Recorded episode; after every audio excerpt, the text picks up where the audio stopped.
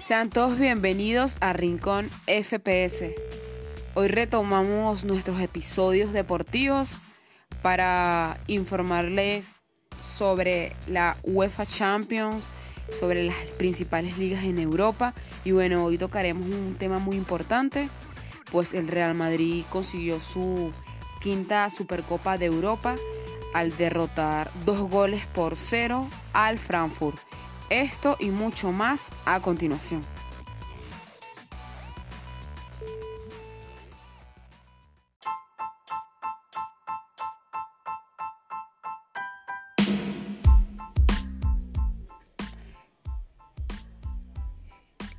Iniciamos nuevamente su podcast deportivo. No solo para comentarles la victoria del Real Madrid en la Supercopa de Europa, sino también otras noticias importantes que, que han trascendido en el mundo del fútbol, como por ejemplo los fichajes. Sin embargo, antes de arrancar con esos nombres que suenan para equipos importantes en Europa, es importante mencionar que el día de hoy en Helsinki, en Finlandia, el Real Madrid lograba otro título más esta temporada. Comenzamos esta nueva temporada con otro título bajo el brazo para Ancelotti, su octavo título como director técnico del Real Madrid, su cuarta Supercopa de Europa y bueno, y la quinta para el Real Madrid, que sigue sumando títulos a ese gran palmarés que tiene en el mundo del fútbol. Con este, el 98. Sin lugar a duda, el equipo blanco viene desarrollándose las últimas temporadas, su potencial está aumentando cada día más y en el transcurso del duelo de hoy se vio la calidad y las ganas de vencer. Se medía un Frankfurt que venía de ganar la Europa League que venía de eliminar a uno de los grandes de España como el Barcelona durante su participación en esta misma competición. Y ahora se medía al Real Madrid, que esta temporada iniciaba con dos caras nuevas, con dos fichajes, Choumeni y Rudiger. Sin embargo, ninguno de los dos fue titular. Ya fue para la segunda mitad que ellos sumaron algunos minutos. Pero el partido estuvo bastante interesante. No podemos dejar atrás las buenas participaciones en el mediocampo de ese mediocampo campeón de tres Champions seguidas. No olvidemos a Kroos ni a Casemiro, ni mucho menos a Modric. Este trío que fue apodado por Ancelotti como el Triángulo de las Bermudas fue nuevamente titular y fue el brasileño que estuvo impresionante el día de hoy fue el mejor del partido, fue el MVP de la final y sigue marcando la diferencia en ese medio defensivo del equipo blanco y se las pone bastante difícil al no fichaje del Real. No podemos comentar cosas negativas de Choumeni, pero porque él viene de un equipo bastante importante como lo es el Mónaco. Sin embargo, va a tener que peleárselas bastante al brasileño para hacerse un hueco en la titularidad. Pero hoy el partido de Casemiro fue increíble, estuvo muy bueno en todos sus cortes, ayudó al equipo defensivamente y eso es lo que importa. También otro jugador importante fue Eder Militao en la defensa, junto a David Álava, que hicieron las cosas buenas para el Real Madrid y fue precisamente Álava gracias a un pase de cabeza del mismo Casemiro que abrió el marcador. Posteriormente, ya para la segunda mitad, sería Karim Benzema nuevamente marcando, nuevamente haciendo todo por su Madrid, que anotaba el segundo tanto para que el equipo merengue derrotara dos goles por cero al equipo alemán. Y es que Benzema alcanzó la cifra de 324 goles con el Real Madrid, superando a Raúl y quedando un poco lejos de Cristiano Ronaldo, quien tiene una cifra poderosa con 451 tantos. Aunque por ahí no le suman ese 1, sino 450. Pero aún el francés está por dar lo mejor de él, está relativamente joven y veremos cuántas temporadas Florentino le permite estar en el Real.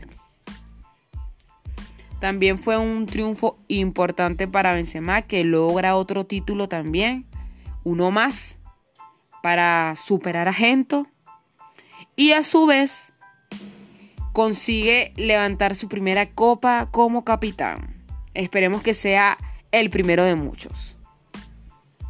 Esta victoria le permite al Madrid, como ya se los dije, sumar su quinta Supercopa de Europa. Y ahora le quedan la Liga, la Champions, la Copa de España. Otros títulos bastante interesantes en la nueva temporada que afronta el Real Madrid. Una nueva temporada donde también tendremos Mundial. O sea, todo lo que se viene para finalizar el año es tremendo. Así que tenemos que estar pendientes de las actuaciones del equipo merengue, que es el equipo a vencer. Esta campaña, pues como ya sabemos, ganó la Champions, ganó la Liga, ganó hoy al Frankfurt. Ya veremos, por ahí hay equipos que se están armando muy bien de cara a la nueva temporada.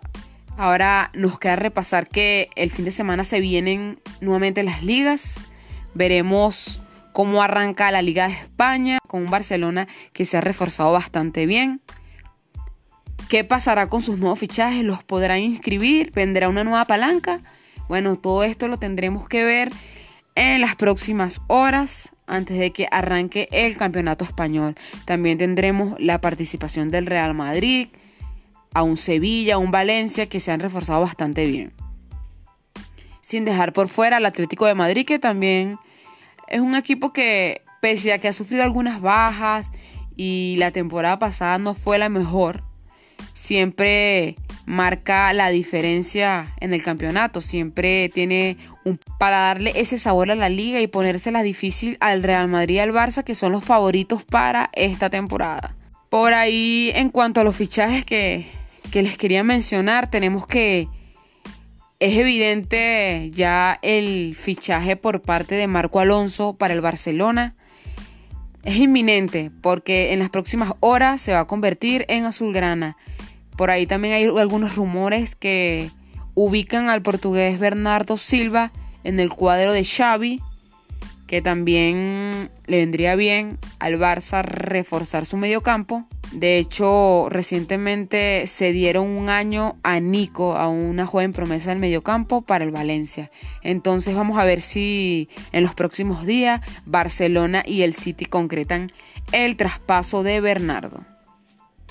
Y bueno, como les decía, veremos si Barça puede inscribir a todos sus fichajes, qué va a ocurrir con Frankie de Jong, si por fin se va a ir, qué pasará con Memphis Depay y otros delanteros que definitivamente la tienen difícil en el, en el once titular, ya que recordamos que Barcelona fichó a Lewandowski en la delantera, pero ya tenía a Aubameyang, a Ferran Torres, al mismo Ansu Fati, Veremos qué pasa en la delantera del Barça. No sabemos si Memphis Depay continúa, si, si habrá hueco para Aubameyang, para Ferran Torres, para el mismo Dembélé. También tenemos a Rafinha. O sea, el Barcelona se ha reforzado bastante bien.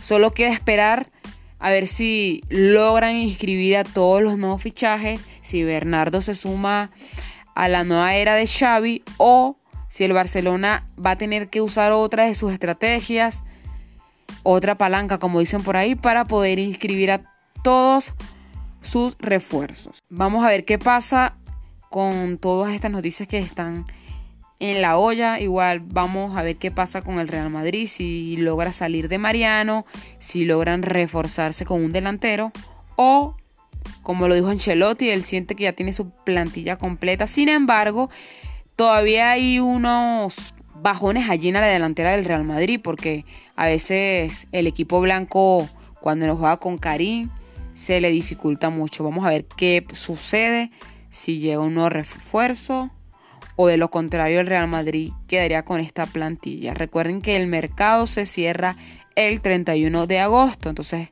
todavía hay chance para que el equipo merengue pueda inscribir jugador. Queridos oyentes, esto ha sido todo por este breve resumen deportivo.